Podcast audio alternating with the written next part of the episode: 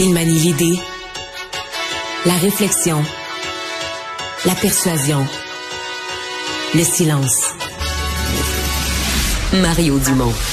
Informé, cultivé, rigoureux. Il n'est jamais à court d'arguments.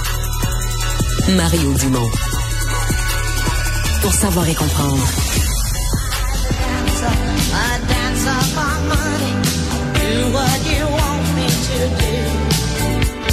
your pride. C'est la nouvelle qui euh, secoue euh, tout le monde aujourd'hui, le décès de Tina Turner, 83 ans. Euh, chansons sont connues, ont traversé le temps, les plus jeunes les connaissent, mais pour les gens de ma génération, on n'aimait pas juste les chansons dans le cas de Tina Turner, les succès, et il y en a eu plusieurs, mais on aimait la, on aimait la personne, vraiment, ça, une voix qui racontait une vie qui avait pas été facile, une vie parsemée d'embûches, de combats. Et on avait l'impression que tout le thème de sa voix racontait euh, cette vie et nous la faisait, nous la partageait. Alors voilà, donc décédé à l'âge de 83 ans aujourd'hui. Et on rejoint tout de suite l'équipe de 100% Nouvelles. 15h30, allons trouver notre collègue Mario Dumont. Bon après-midi, Mario. Bonjour. Alors, ce sera confirmé euh, la semaine prochaine, mais tout indique que c'est Michael Sebia qui va se retrouver à la tête d'Hydro-Québec. Tu as réalisé une formidable entrevue avec l'ancienne présidente euh, euh, du, du, Conseil du Trésor, ancienne ministre des Finances aussi, Monique Jérôme Forget. Dans le cadre de ton émission, on va écouter un extrait de ce qu'elle a dit euh, concernant ces biens et tout de suite après, suivi du ministre de l'Énergie, Pierre Fitzgibbon. Lui, c'est tout. Parce que justement, il travaille très fort, il est rigoureux et justement, il accepte pas beaucoup que tu te trompes. C'est le, peu le côté faible de Michael. J'ai zéro inquiétude quant à Michael d'être capable d'absorber les connaissances dans le niveau de l'énergie. Zéro inquiétude. Transition énergétique, ça va durer 10-15 ans. C'est votre euh, le travail principalement du ministère de l'Environnement, du gouvernement. Alors, question, Mario, on sait que le principal actionnaire d'Hydro-Québec, c'est le gouvernement. Est-ce que M. Sebia est la personne pour tenir tête au gouvernement? Ben, en tout cas, ça fait taire, ça fait taire tous ceux qui euh, peut-être à raison, s'inquiéter avec le départ de Mme Brochu. Est-ce qu'on allait mettre là, un pantin ou quelqu'un de faible euh, pour que Pierre Fitzgibbon puisse le mener par le bout du nez? Il n'y a plus personne qui dit ça aujourd'hui. D'ailleurs, les partis d'opposition qui, qui chignaient un peu sur la, nomination de M. Sebia. Euh, on sentait que les partis d'opposition voulaient se rhabiller, là, se retrouvaient se retrouvaient avec les culottes aux genoux et euh, voulaient se rhabiller aujourd'hui montrer, oh, là, sur la transition énergétique, on voudrait l'entendre. Ils font tellement rire. Sur, sur celle-là, vraiment, les partis d'opposition autant le, PQ, Québec solidaire. Alors, Québec solidaire, au moins, sa vision énergétique est un peu claire. Les autres, leur vision énergétique est même pas... Voilà un sujet où les partis étaient très faibles à la dernière élection. Même le gouvernement sait pas trop où on s'en va. Les partis d'opposition ont chialé contre le départ de Sophie Brochu, mais c'est pas clair, ils savent pas. Faudrait plus... Il y a des partis d'opposition qui disent faudrait baisser les tarifs d'Hydro-Québec. Donc, dépenser plus d'électricité, consommer plus d'électricité nous-mêmes. Il faudrait, en, parallèle, construire rien, plus de nouveaux barrages, rien. Euh, puis, il faudrait électrifier tout, tout, tout. L'année prochaine, il faudra avoir juste des autos électriques, des usines électriques, tout électrique. Alors, euh, non, là, il y a un plan énergétique à faire. Je pense que Michael Sebia est un homme compétent euh, et un choix qui démontre qu'au gouvernement, c'était pas parfait, mais on cherchait pas quelqu'un de faible. On cherchait quelqu'un de vraiment fort pour, pour diriger, pour prendre les rênes d'Hydro. Euh, Mario, on dit que c'est un bourreau de travail. Il apprend très vite. Il, semblerait qu'il pourrait même donner euh, des leçons aux experts en énergie éventuellement. Manon Brouillette, mais expérience davantage en finance, redressement d'entreprise aussi. Manon Brouillette, présidente du conseil d'administration, euh, qui a beaucoup d'expérience en télécommunication. Est-ce que tu trouves ça préoccupant qu'il n'y en ait aucun des deux qui ait une véritable expérience en matière d'énergie? Ben, ça soulève quelque chose. Et donc, il faudra surveiller. Je pense que ça dit de ces gens-là, surtout de M. Sébia, qui lui va être dans l'exécution, dans les opérations quotidiennes. Euh, il y en a de la compétence chez Hydro-Québec. Là, veut dire l'ensemble, tous les rangs supérieurs de vice-présidents et de, de, directeurs de tous les services, puis d'ingénieurs. Il y a énormément de compétences, puis des gens qui connaissent le réseau, qui connaissent l'énergie, etc. Alors, un bon PDG, c'est de bien utiliser toutes ces ressources-là. Mais c'est un peu une blague qu'on faisait, Monique Jérôme Forget et moi en disant, ouais, les gens qui disent qu'ils connaissent pas ça, l'énergie. Si vous connaissez Michael Sebia, il va tout lire. Je veux dire, à la fin de l'été, il va avoir lu tous les documents d'Hydro, mais pas juste ça. Quel est le plan en matière énergétique de la France, du Royaume-Uni, des compagnies privées américaines, des compagnies? C'est un, quand on dit un bourreau de travail, c'est quelqu'un d'extrêmement brillant, mais travaillant dans le sens de, il veut tout voir, tout savoir, tout connaître. Donc, c'est un peu ça la blague. C'est une façon de parler, mais tu sais, qu'il va pouvoir en montrer aux experts de l'énergie que mhm. dans quelques mois, il va être devenu un expert une fois plongé dedans. Les gens qui le connaissent euh, s'inquiètent pas de ça. En fait, moi, aujourd'hui, comme contribuable, ma plus grosse inquiétude avec le départ de Michael Sebia, elle concerne aucunement le Québec, aucunement Hydro-Québec. elle concerne le vide qu'il laisse. Parce que, bon, personnellement, je, je, suis pas tellement de... Oui, oui, à Ottawa, il était sous-ministre aux Finances. Puis je trouve pas que M. Trudeau, euh, disons, il y a des affaires où il est meilleur. La gestion des finances, c'est pas sa matière forte. Madame Freeland, mhm. pas mauvaise comme ministre des Finances à date, mais c'est une journaliste. Pas sûr que c'est elle-même qui faisait les budgets. Il semble que M. Euh, Sébia en menait très, très large dans les finances du Canada, puis dans les, petits redressements qu'on a vus ces derniers temps, les efforts de bonne gestion. Alors, euh, je sais pas quel trou ça laisse sa disparition à Ottawa.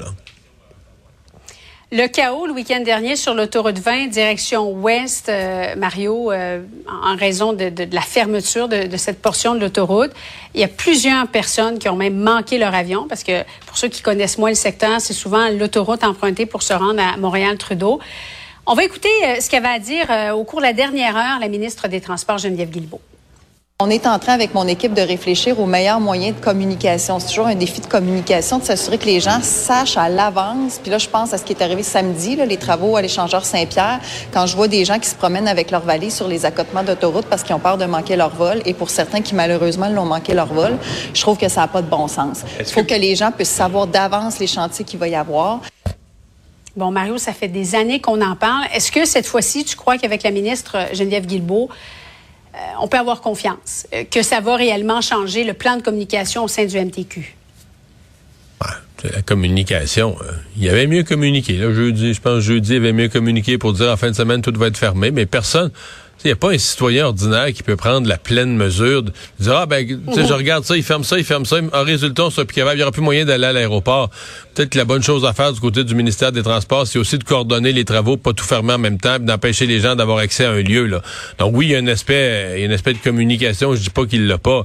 Mais au-delà de. Tu sais, tu sais, les applications de l'intelligence artificielle de, de Waze puis de Google Maps qui calculent toutes les possibilités, quand eux autres, ils en trouvent plus de chemin, ils envoient tout le monde. Tu sais, on dit, ah, c'est les applications, ils envoient tout le monde dans le même entonnoir. Oui, parce qu'il n'y a pas d'autres chemins, parce qu'ils en trouvent pas d'autres, pas parce que le logiciel marche plus puis il est pas capable d'en chercher, là. Parce qu'il sait plus comment t'envoyer là. Tout est fermé.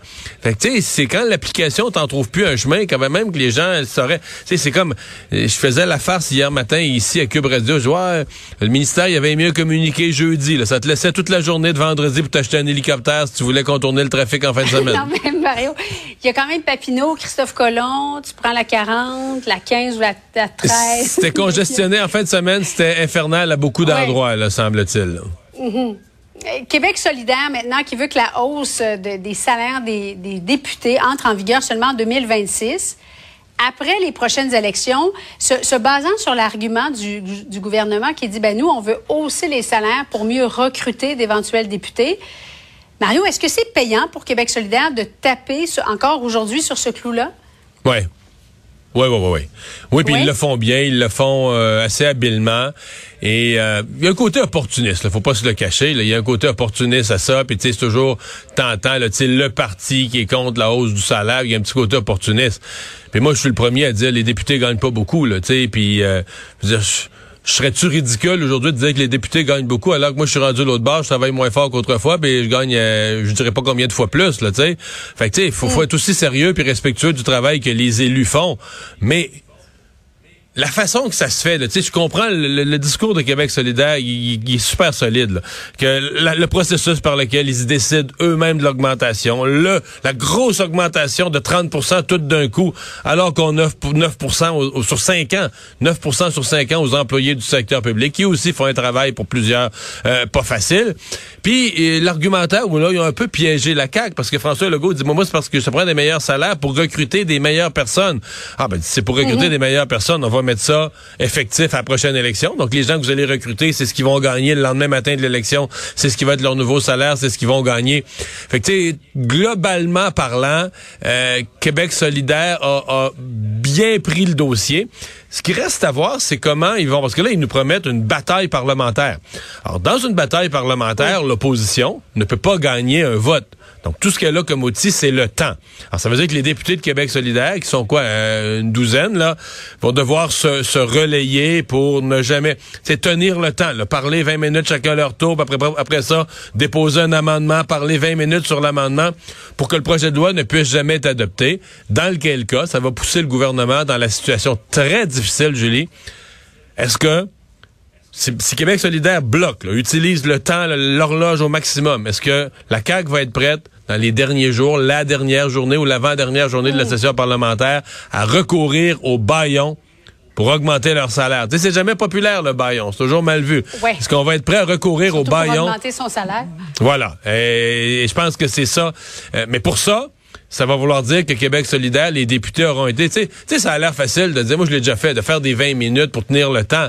Mais faut que tu le fasses. Là. Faut que tu sois là, puis des soirs, ça siège jusqu'à minuit, puis 20 minutes, 20 minutes, faut que chacun euh, se fasse aller le mange patate. Puis... Fait que... Euh, est-ce qu'ils vont le faire? Est-ce qu'ils vont tenir le coup? Est-ce qu'ils vont tenir le temps? C'est ce qui va être à surveiller dans les deux prochaines semaines et demie. Marion, on va regarder ensemble, et c'est la première fois que je la vois. Là, je ne l'ai pas vu. Réaction du premier ministre François Legault au décès de Tina Turner, que nous avons appris au cours euh, de la dernière heure, que de souvenirs de jeunesse.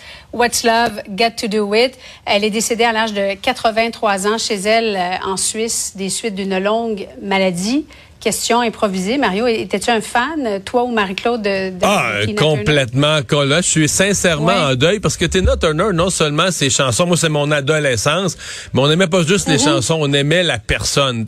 Tina Turner a eu une vie dure, elle a souffert beaucoup, elle a eu euh, son conjoint, mais l'ensemble de sa vie, elle a eu une vie pas facile. Puis il reste qu'à un moment donné, tu dis, elle, quand elle chantait, t'entendais ça dans la voix, sa voix, euh, le, le, le, le, ce que sa voix amenait comme résonance ça racontait cette histoire-là. Ça racontait une vie qui avait pas été facile.